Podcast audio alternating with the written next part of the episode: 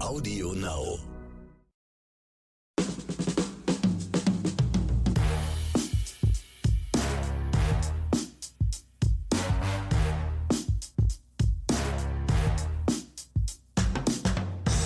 Hallo und herzlich willkommen zu einer neuen Episode Oscars und Himbeeren. Und mir gegenüber wieder der fulminante Hausmeister Ronny Rüsch aus der Eichhörnchenstraße. Hallo Ronny. Hallo Axel und auch mir gegenüber der fulminante Axel Max. Hallöchen. Und ja, wir beide hatten eine unterschiedlich harte Woche äh, hinter uns, weil ich hatte einen Feiertag, du glaube ich nicht, wenn ich mich recht erinnere. ich glaube, in Berlin, Berlin gab es keine, ne? In Berlin sind sowieso die Angearschten, ihr mit euren ganzen, auch die Zugezogenen hier immer, was die immer alle für Feiertage mitbringen wollen. Also Kurios, gar nicht. oder? Aber wie soll ich sagen, äh, den Brückentag habe ich natürlich auf Arbeit verbracht, weil Captain Kirk hat immer Brückentag, der musste jetzt mal sein und oh, ja. ja. guter, guter Star Trek-Gag. Und wie geht's dir, Ronny? Ähm, gut eigentlich. Also ich bin jetzt wieder froh, dass es am Abend früher dunkel wird, aufgrund der Zeitumstellung. Die hatten wir auch eine Stunde mehr Schlaf. Ein Traum. Weil ich bin ja so ein, so ein Dunkeltyp und ich, äh, desto länger dunkel, desto besser. Und da ich ja morgens nicht immer, ich stehe ja nicht um 6 Uhr früh auf, also bin halt der etwas andere Hausmeister, ja. Und deswegen, ich, ich mag das. Desto mehr dunkel, Du holst den Laubbläser lieb, lieber abends um 21 Uhr raus. Ja, vor allem bei mir ist ja alles mit, Ele mit, mit Elektro und so. Ich bin ja der, der leiseste Laubbläser der, des Universums. Das lasse ich jetzt mal so stehen. Das, hm, ich freue mich, ich. freu mich schon auf die Zeit, in der, der das Laub einfach wegteleportiert werden kann. Ohne Geräusch. Das Maximal mit einem kleinen Klirren.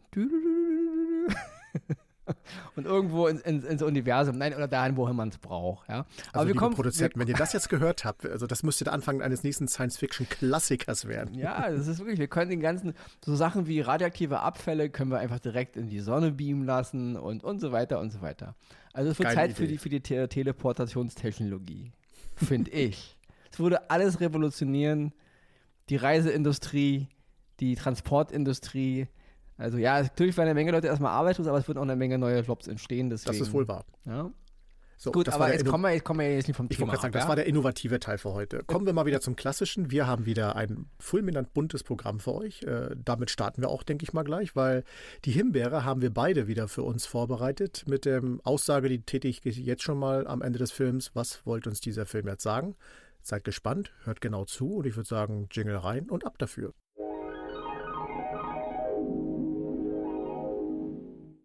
Oscar Nummer 1, den ich diese Woche im Gepäck habe, ist der Film The Good Nurse. Der ist zu sehen auf Netflix. Es ist ein US-Krimi-Drama von Tobias Lindholm. Tobias Lindholm, kurz als Side-Fact, so ist ein dänischer Regisseur, der auch schon bei uns ähm, Oscars abgegrast hatte, und zwar für seinen Film ähm, A War hatten wir damals einen, einen dänischer Kriegsfilm und ein ganz toller Film, ja, hat, hat mir damals ähm, einen, einen, Oscar gegeben. Er hat auch in der Serie Mindhunters, die ich auch ganz toll fand, bei Netflix auch einige Folgen die Regie geführt. Und er hat für die Serie Borgen, auch eine ganz tolle dänische Serie, kann ich auch jedem nur empfehlen. Da hat er die Drehbücher viele mitgeschrieben. Und wir haben ihm auch mal eine, einen Oscar gegeben für den Film ähm, Der 9. April, auch ein dänischer Kriegsfilm. Da ging es darum, als die Wehrmacht äh, Dänemark überfallen hat am, am, Zweiten Weltkrieg. Und da hat er auch das Drehbuch geschrieben. Also wirklich ein talentierter ähm, äh, Regisseur, ein talentierter Drehbuchautor. Und der ist der Regisseur von dem Film The Good Nurse. In der Hauptrolle Jessica Chastain, die wir uns öfters zuhört, Großartig. die ich für eine der besten Schauspielerinnen ihrer Generation halte, ja. Und ähm, Eddie Redmayne in der anderen Hauptrolle, ebenso talentiert, ähm, beides auch Oscar-Preisträger in, aus L.A., also nicht nur bei uns, sondern auch ähm, na, bei den anderen also Oscars. Also diesen gefakten Oscar, den kaum genau, einer kennt. So. Die ja immer so angemalt werden. Ey. Also sowohl als auch männliche Hauptrolle, weibliche Hauptrolle, wirklich absolutes, ähm, ja, mit das Beste, was zurzeit mit ähm, auf dem Markt ist. Und ja, A Good Nurse ist eine echte Geschichte. Also sie ähm, äh, basiert auf einem echten Kriminalfall, der sich in den Staaten zugetragen hat. Es geht darum, dass in einem Krankenhaus Menschen sterben und man nicht so richtig weiß, äh, warum die eigentlich sterben. Und dann tritt die Polizei auf den Plan, dann gibt es Ermittlungsarbeiten und dann wird eben herausgefunden, was ist da passiert. Und ja, ich will jetzt gar nicht so viel auf die Details eingehen ähm, weil ich will nicht so viel von der, von der Geschichte jetzt wegnehmen.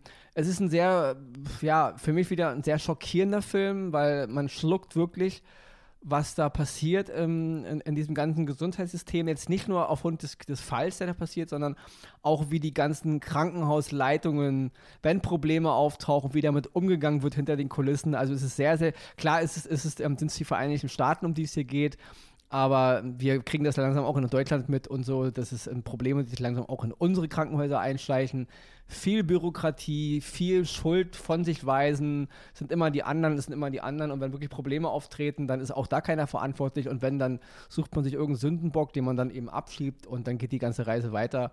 Und ja, also The Good Nurse, ein eindringlicher, sehr beklemmender Film, der mich wirklich äh, tief schockiert hat auch in seiner Dramatik, weil es auch ein echter Fall ist, ja. Und wenn man, wenn man dann auch danach mal ein bisschen darüber nachliest, was man da also nachlesen kann, das ist wirklich harter Tobak. So eine Fälle hat es auch in Deutschland schon gegeben. Also es ist kein Phänomen, was sich nun in den USA ähm, etabliert hat. Das gibt es wirklich auf der ganzen Welt. Diese Menschen, die eigentlich ja eigentlich uns helfen sollen, also den Menschen helfen sollen. Du gehst an einen Ort wie ein Krankenhaus und dann kriegt auch jemand deine Verwandten einen Anruf, dass du verstorben bist. Und dann hat es aber gar nichts mit deiner Krankheit zu tun. Oder es hat einfach damit zu, zu, tun, dass du ermordet worden bist. Und das ist wirklich ganz krasser Scheiß. Und kleine Kritik ist vielleicht noch, ich mag zwar Tobias Lindholm seine Art, Filme zu machen, also gerade in dem Film A War, das fand ich alles ganz toll. Und auch Mindhunters, aber der Film ist mir teilweise ein bisschen zu dunkel. Also ich verstehe mal nicht, wenn man einen Film im Krankenhaus dreht, wer schon mal im Krankenhaus war, ein Krankenhaus sieht nicht aus wie eine Gruft, ja. Also wenn da irgendwo eine OP immer Licht. Ja, deswegen wenn da irgendwo OP ist, dann ist es nicht dunkel, da ist nichts im Halbschatten und so. Klar, das steigert die Stimmung der ganzen Szenerie, aber es, es raubt ein bisschen die, die Authentizität, ja, weil das ist ein bisschen, das funktioniert nicht. Also der Stil ist mir ein klein bisschen zu, ja, zu dunkel. Und es ist auch einige, weil es ja nur auf einer echten Geschichte basiert, einige Story-Elemente und auch so, wie, wie die Geschichte so erzählt wird und auch was man so, so, wie man die Charaktere zusammenbringt, wirkt manchmal ein bisschen zu konstruiert. Aber das ändert nichts daran, dass Jessica Chastain und Ellie Redmayne eine wirklich bravouröse Leistung abliefern, beide, und der Film in seiner Geschichte trotzdem eine Wucht ist und deswegen auf jeden Fall von mir eine klare Oscar-Empfehlung. The Good Nurse zu sehen auf Netflix unbedingt angucken, Leute, wirklich, also unbedingt angucken. Ähm, er ist auch in den Top 10 ziemlich weit oben, ich glaube Platz 2 zur Zeit, also er wird schon gut geguckt und ich kann es auch, kann es auch wirklich nur weitergeben. Also es lohnt sich auf jeden Fall, auch wenn es eine sehr, sehr harte Thematik ist. Ich werde ihn mir auf jeden Fall anschauen, weil ich komme ja aus dem Genre und äh, war erschrocken, dass ich noch von dem Film noch gar nichts gehört hatte, aber gut, kann ja nicht alles wissen, aber ich werde ihn auf jeden Fall anschauen, weil ich hatte ja so gerade schon so ein bisschen Gänsehaut, was du so erzählt hast. Okay, ja, aber, aber, ja, aber so im negativen Bereich Gänsehaut. Ja, ja, natürlich. also nicht Gänsehaut nix. wegen Vorfreude ja, ja. oder so. Eher negativ. Ja. Gerade weil du dich ja mit dem Ambiente auch auskennst, da, da, da werden bei dir die Nackenhaare noch höher stehen als bei mir, glaube ich. Nun gut, dann komme ich zu meinem Oscar dieser Woche. Shantaram, was wie ein Begriff aus dem Yoga klingt, ist eine Dramaserie, die es auf Apple TV Plus gibt und äh, sie hat zwölf Episoden, sechs sind Tag heute online. Und es ist eine Serie mit dem Hauptdarsteller Charlie Hunman. Den werden die meisten natürlich aus Sons of Anarchy, Jax Teller kennen. Und er spielt den Charakter Dale, alias Lindsay Ford, alias Lynn Barber. Warum ich so viele Alias reinbaue, das werdet ihr in der Serie sehen. Und die Serie ist so, äh, das ist mal was anderes. Der Dale, der äh, hat was angestellt und muss äh, weg und äh, findet seinen Weg nach Indien und landet dann in Indien und ja, im Grunde sein Chaosleben führt er dort wieder weiter, weil er halt in eine äh, äh, Sache reingezogen wird, äh, die er eigentlich, was er eigentlich vermeiden wollte, weil er wollte natürlich so ein bisschen underground bleiben.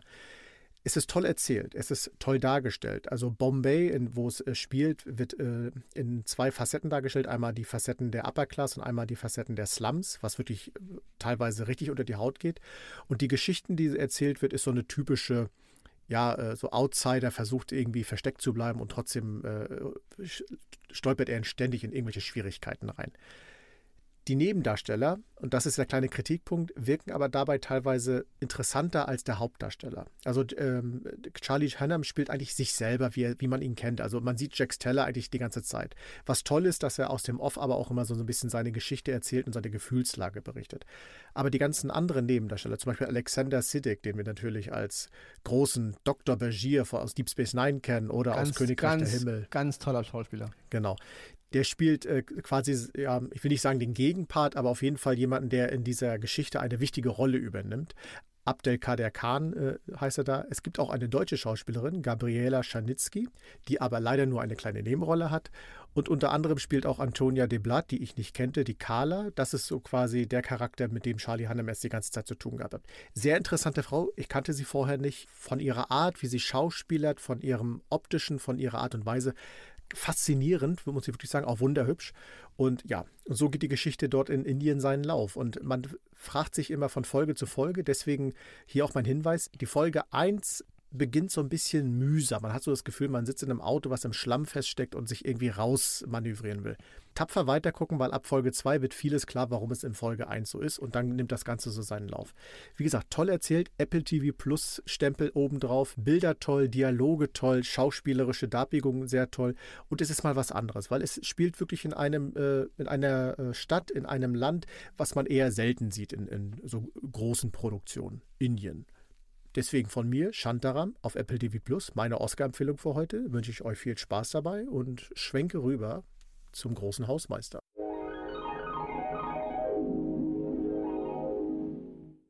Bevor es wieder irgendwelche kritischen Stimmen kommen, weil du ja gerade sagtest, dass diese Schauspielerin da wunderschön ist, ja.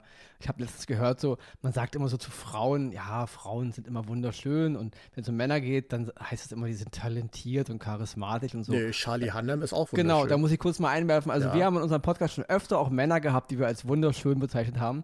Und da komme ich nämlich gleich zu meinem ähm, zweiten Oscar diese Woche. Und zwar geht es um die Serie Guillermo del Toros Kabinett der Kuriositäten. Das ist jetzt eine Serie in acht Folgen, die ist auf Netflix zu sehen. Die ist jetzt so in den Zeitraum ähm, Halloween gestartet, weil, wie der Titel schon sagt, Kabinett der Kuriositäten es sind halt ähm, ja, e-, Episodengeschichten, also acht Episoden abgeschlossen. So ein bisschen wie unheimlich, also äh, nicht in Deutsch war ähm, äh, Twilight Zone. Bei uns hieß es damals unheimliche Schattenlichter, aber so in dem Style. Wir kennen ja diese Serien aus den 80ern, wo noch immer so Episodengeschichten, ganz früher natürlich auch die ganz alten aus den 50ern, also in den Staaten, da gab es ja ganz viele so eine Geschichten immer so, ja, da, da, sind eine Menge Sachen gekommen, wie Geschichten aus der Gruft und so. Also eine Menge genau, so eine ja. Geschichten, äh, Serien hat es ja gegeben. Und Guillermo del Toros Kabinett der Kuriositäten ist auch wieder so eine Serie, ja. Also acht Folgen sind online. Das ist die erste Staffel. Ich denke, dass es noch weitergehen wird. Und jede Folge hat im Grunde eine verrückte, kuriose Geschichte. Warum ich gerade sagte, wegen Schönheit, in einer der Folgen spielt auch wieder Ben Barnes mit, den wir auch schon mal öfter in unserem Podcast hatten, auch in der, bei der Serie Westworld hat er mitgespielt. Und ich halte Ben Barnes wirklich für einen wunderschönen Mann. Deswegen wollte ich darauf nochmal hinaus, ja. Also wir. Und ich nehme es mal vorweg, er ist ein super Sänger, das wissen wenige. Der kann Achso. richtig klasse singen. Okay, ja. Wollte ich nur darauf mal hinweisen, also wir haben immer schon auch Männer als wunderschön mhm. bezeichnet, mhm. wenn wir sie wunderschön fanden.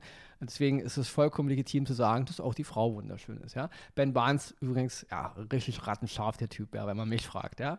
Ähm, als heterosexuellen Mann, ja. Ähm, okay, aber wir verschweifen vom Thema, aber ich will jetzt nicht über meine sexuelle Ausrichtung hier groß Lass dich aus. ja. Diese, ich hatte am Anfang ein bisschen Probleme mit der Serie, weil ähm, jede Folge wird eingeleitet von Guillermo del Toro höchstpersönlich. Also da gab es auch mal so eine Serie mit ähm, ähm, Jonathan Frakes hier, Commander Riker, wo er auch immer am Anfang so ein Intro geredet hat.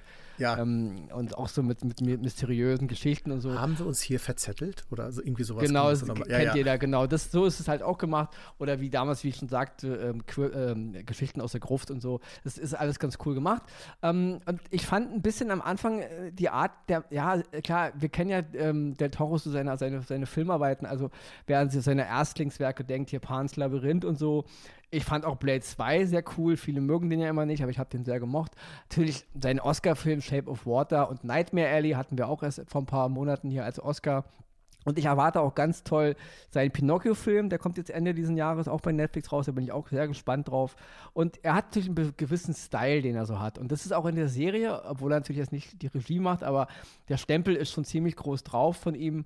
Und das ist ein bisschen gewöhnungsbedürftig, weil es ist mir ein klein bisschen zu ja, so wie die Serie eigentlich heißt, ein bisschen zu kurios teilweise.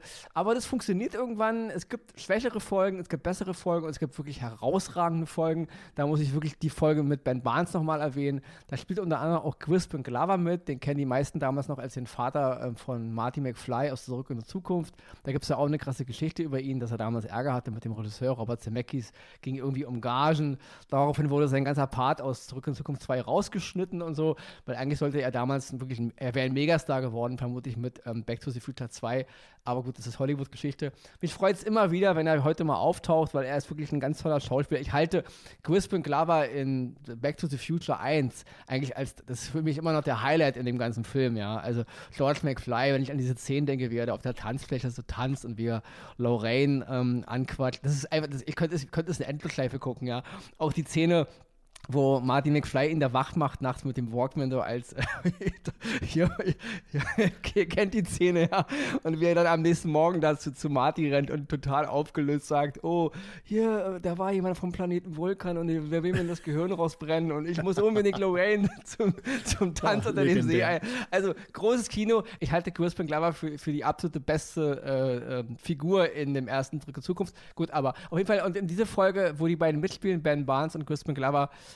in ähm, Kabinett der Kuriositäten. Eine ganz tolle Folge, wunderbar gemacht. Und, und diese Serie, sie funktioniert, ja. Sie macht Spaß, sie ist abgedreht, sie hat schöne Momente, sie hat schöne Kulissen, sie hat tolle Anekdoten und Geschichten, über die man reden und über die man streiten kann. Es ist nicht alles perfekt. Wie gesagt, es gab Folgen, die haben mir nicht so gefallen, ändert aber nichts oder trübt halt nicht das Gesamtbild, ja. Es tauchen auch Leute auf wie Andrew Lincoln, ja. Wer kennt Andrew Lincoln nicht? Ja, also alle kennen ihn natürlich aus Walking Dead, aber und äh, warten auf seinen letzten Auftritt. Genau, wir warten auf seinen letzten Auftritt. Nicht? Schauspieler wie Peter Weller oder F. Murray Abraham, Tim Blake Nelson, um nur einige zu nennen, ja.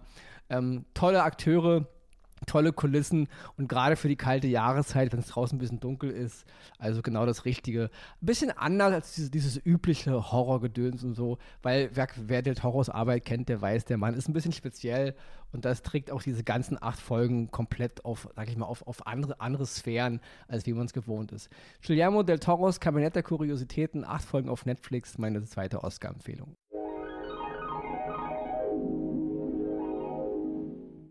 Ja, und dann kommen wir nahtlos zu. Sorry, Excel, ich muss noch, ich habe einen Schauspieler vergessen. Doch noch Sorry, nicht. Warten ja. wir einen Moment. Ähm, Glyn Turman. Ich kann überhaupt nicht oft genug über Glyn Turman reden. Wir hatten ihn mal vor, auch vor einigen Monaten in dem Film Ma Rainey's Black Bottom. Glyn Turman hat ja auch eine kleine Rolle in einer, in einer der Folgen. Mir ist er damals zum ersten Mal aufgefallen, 84 in Gremlins. Und ich kann immer nicht, nicht umweg, es immer wieder zu betonen. Glyn Turnen, ein afroamerikanischer Schauspieler, war eigentlich vorgesehen, um Han Solo zu spielen, 1977. George Lucas wollte eigentlich Glyn Turnen und man hat dann irgendwo aufgrund, ja, ist es okay, wenn ein Afroamerikaner eine weiße Amerikanerin küsst wegen Prinzessin Leia, Probleme, Liebelei und so, dann hat man sich eben doch für die komplette weiße Riege entschieden, ja. Und ich kann es immer wieder nur betonen, was wäre mit Star Wars geworden, ja, auch mit der ganzen afroamerikanischen ja, Community, mit der ganzen Wahrnehmung, wenn Glenn Turman Han Solo gewesen wäre. Und wenn man mich fragt, nichts gegen Harrison Ford, ich liebe Harrison Ford. Harrison Ford wird ewig Han Solo bleiben und ewig Indiana Jones. Er hat eine Menge tolle Filme gemacht. Ich halte Harrison Ford für einen herausragenden Akteur. Ich liebe ihn seit Kindertagen. Aber Glenn Turman als Han Solo, als Afroamerikaner, wäre geiler gewesen meine Meinung, wollte ich nur kurz nochmal erwähnen. Clint Herman ist ja auch in einer, in, einer, in einer Folge von Kuriositäten zu sehen und deswegen, sorry Axel, muss ich noch raushauen. Die Unterbrechung hat sich auf jeden Fall gelohnt. Also Habe ich schon mal erwähnt, aber ich werde es immer wieder erwähnen. Mach ruhig, haus raus. Ja, da kommen wir zur Himbeere, die wir uns beide angeschaut haben. Ich mache es relativ kurz. Es geht um den Film Im Westen nichts Neues auf Netflix die dritte Verfilmung, wenn ich mich äh, die, jetzt die nicht dritte, täusche. ja, genau. genau. Also die erste war 1930, gleich zwei ja. Jahre nach dem Roman und dann 1979 fürs Fernsehen mhm. und jetzt ist es die dritte, aber zum ersten Mal aus Deutschland. Ja. Und äh, ich nehme es vorweg. Ich habe den Film geschaut, optisch nichts zu meckern, ganz toll gemacht, aber am Ende des Films habe ich da gesessen und mir wurde gefragt, ja, okay, was wolltet ihr mir jetzt damit erzählen? Krieg ist schlimm, Menschen leiden oder in dem Fall Männer leiden, weil es geht ja nur um Männer im Grunde. Und äh, ja, der Krieg hat nichts Schönes. Ich meine, das erleben wir in, den heut, in der heutigen Zeit ja auch. Das sehen wir in dem Fernsehen immer wieder. Aber ich habe den Film geguckt und der hat mir irgendwie nichts erzählt. Nichts, ich hatte keine Begeisterung. Ich habe da nur gesessen und gesagt, okay, ja, das war jetzt der Film, Ende. Dann habe ich mir gedacht, ich warte erstmal ab, bis Ronny ihn geschaut hat. Du kommst ja gleich dazu. Wir sind ähnlicher Meinung. Aber für mich war es eine Himbeere. Ich will gar nicht äh, groß auf, was jetzt kritisieren, ob es jetzt an schauspielerischen Leistungen oder sonstiges sagt. Wie gesagt, es war einfach öde erzählt. Das Drehbuch hat mich einfach nicht gepackt. Es, die Erzählungen, die Darstellungen, das lief so alles vor sich weg. Ja, okay, viel Matsch, viel Matsch, viel Matsch. Das war offenbar damals so. Und Ende. Und das war's. Und dann ist der Film irgendwann auch vorbei und okay. Mehr kann ich dazu nicht sagen. Deswegen gibt es von mir dafür eine Himbeere und ich überlasse dir, Ronny, mal äh, das feurige Statement. Ja, okay. Also am besten nichts Neues zu sehen bei Netflix. Die, die glaube die teuerste deutsche Net Netflix-Produktion bisher. Regie Edward Berger, ein deutscher Film. In der Hauptrolle Felix Kamera ähm, als Paul Bäumer und dann noch Albrecht Schuch zu erwähnen, Daniel Brühl, David Striso, um noch einiges zu erwähnen. Vorweg, die Schauspieler sind top. An denen liegt es nicht. Gerade äh, Albrecht Schuch ist immer gut, deswegen er ist auch hier gut. Der, äh, ja, ähm, Felix Kamera ist halt ein Debüt, sein erster großer Kinofilm. Ähm, auch er ist gut, da gibt es nichts. Also die Schauspieler sind meiner, aus meiner Sicht nicht das Problem.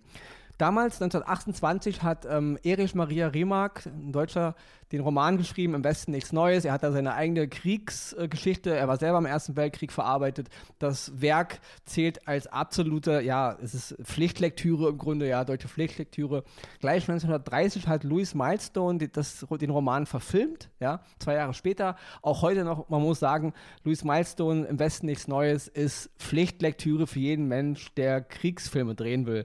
Das ist wirklich, ich habe da letztens einen geilen Satz gelesen, ähm, ich glaube, das war von irgendeinem Redakteur, der für irgendeine deutsche TV-Zeitschrift schreibt, habe leider seinen Namen nicht mehr verschwunden, aber er hat geschrieben, dass jeder Kriegsfilm, der nach ähm, Im Westen nichts Neues gemacht wurde, von 1930, trägt einen Teil der DNA des Films von Louis Milestone in sich. Und das ist so, ja. Äh, man kann keinen guten Kriegsfilm machen, wenn man Im Westen nichts Neues nicht gesehen hat. Dann gab es 1979 ähm, so eine Art Remake in der Hauptrolle Richard äh, Thomas, kennen alle vielleicht noch von den Waltons, mit Ernest Borgnern und Ian Holm noch zu erwähnen. Auch gut, also nicht, nicht so gut wie das Original, ähm, aber auch gut. Und dann, ja, mich wundert es selber, dass es so, so viele Jahre gedauert hat, bis sich mal ein deutscher Regisseur oder eine deutsche Regisseurin, hat sie auch machen können, sich erbarmt und sagt, ich mache mal im Westen nichts Neues, mal aus deutscher Sicht mit deutscher Beteiligung.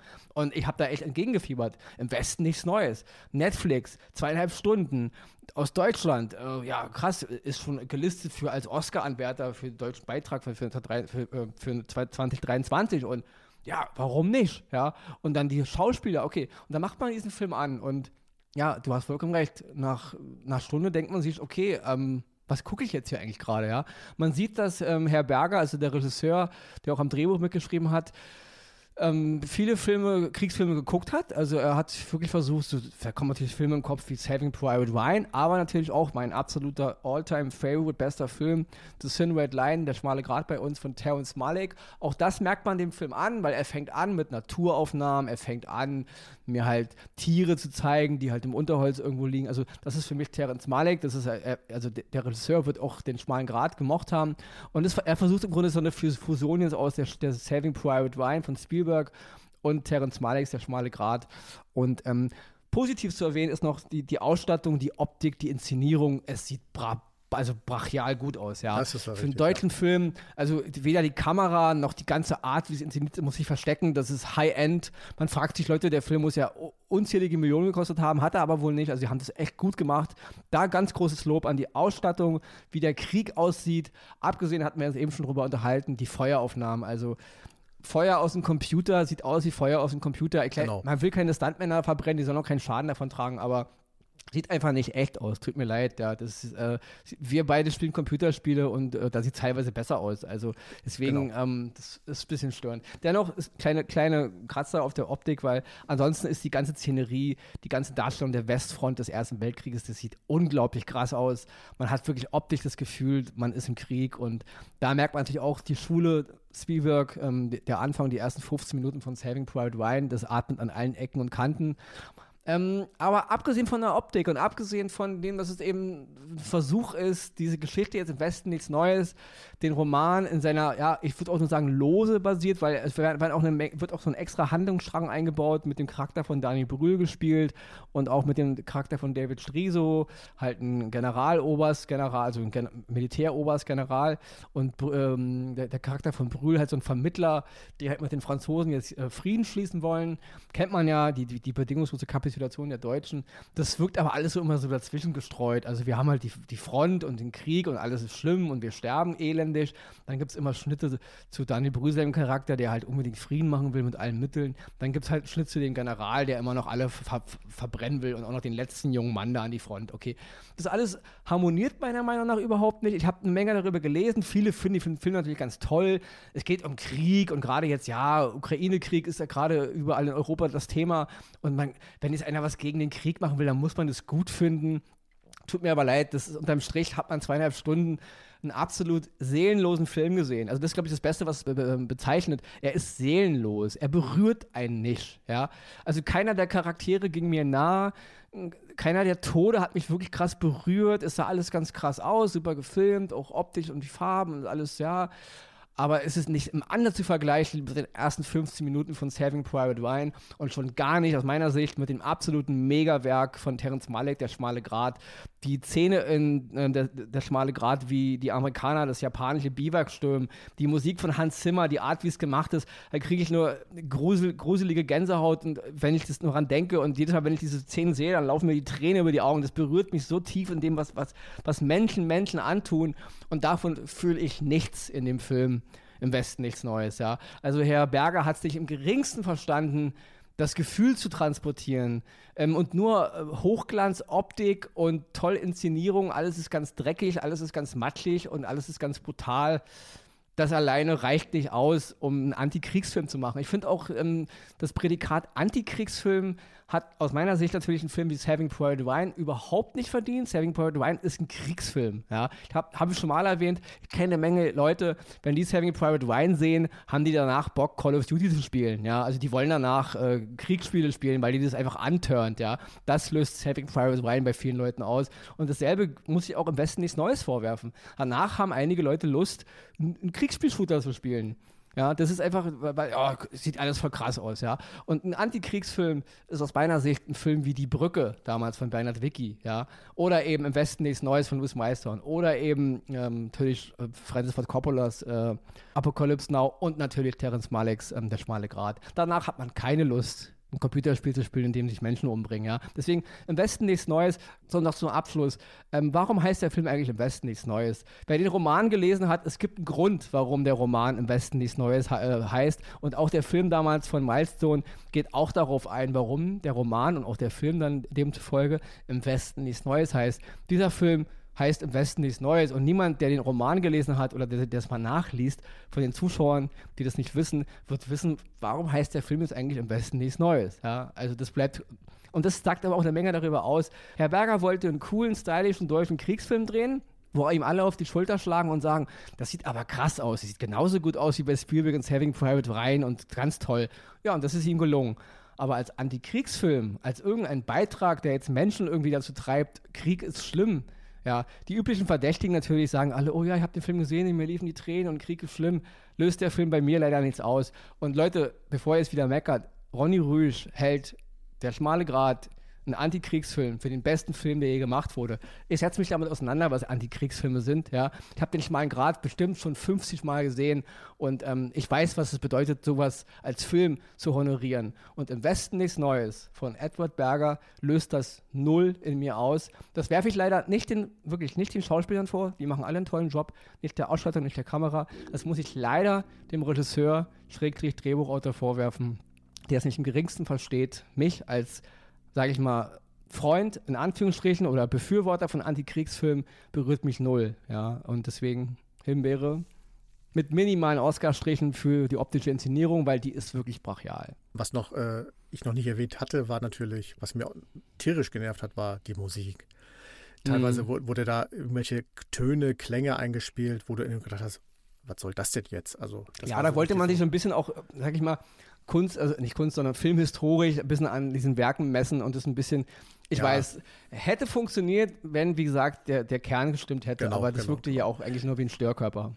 So ist es und äh, ja, ich würde dann, wenn du wenn du äh, nichts dagegen hast, noch kurz die letzten Worte übernehmen. Äh, Absolut. Diese Folge leise ausschleichen. Ronny und, äh, verabschiedet sich. Wir hören uns nächste Woche wieder und das Schlusswort kriegt der Axel. Wunderbar. Mach das Fenster zu, das Licht aus, denkt daran. Ne? Und äh, ja, äh, Bleibt mir nur noch zu sagen, ich hoffe, ihr hattet viel Spaß, habt wieder ein paar gute Empfehlungen von uns bekommen. Wir werden natürlich uns wieder vorbereiten für die nächste Woche. Bis dahin wünschen wir euch alles Gute, bleibt uns treu, bleibt gesund und auf Wiedersehen hier bei, falsch gesagt, auf Wiederhören hier bei Oscars und Himbeeren. Tschüss.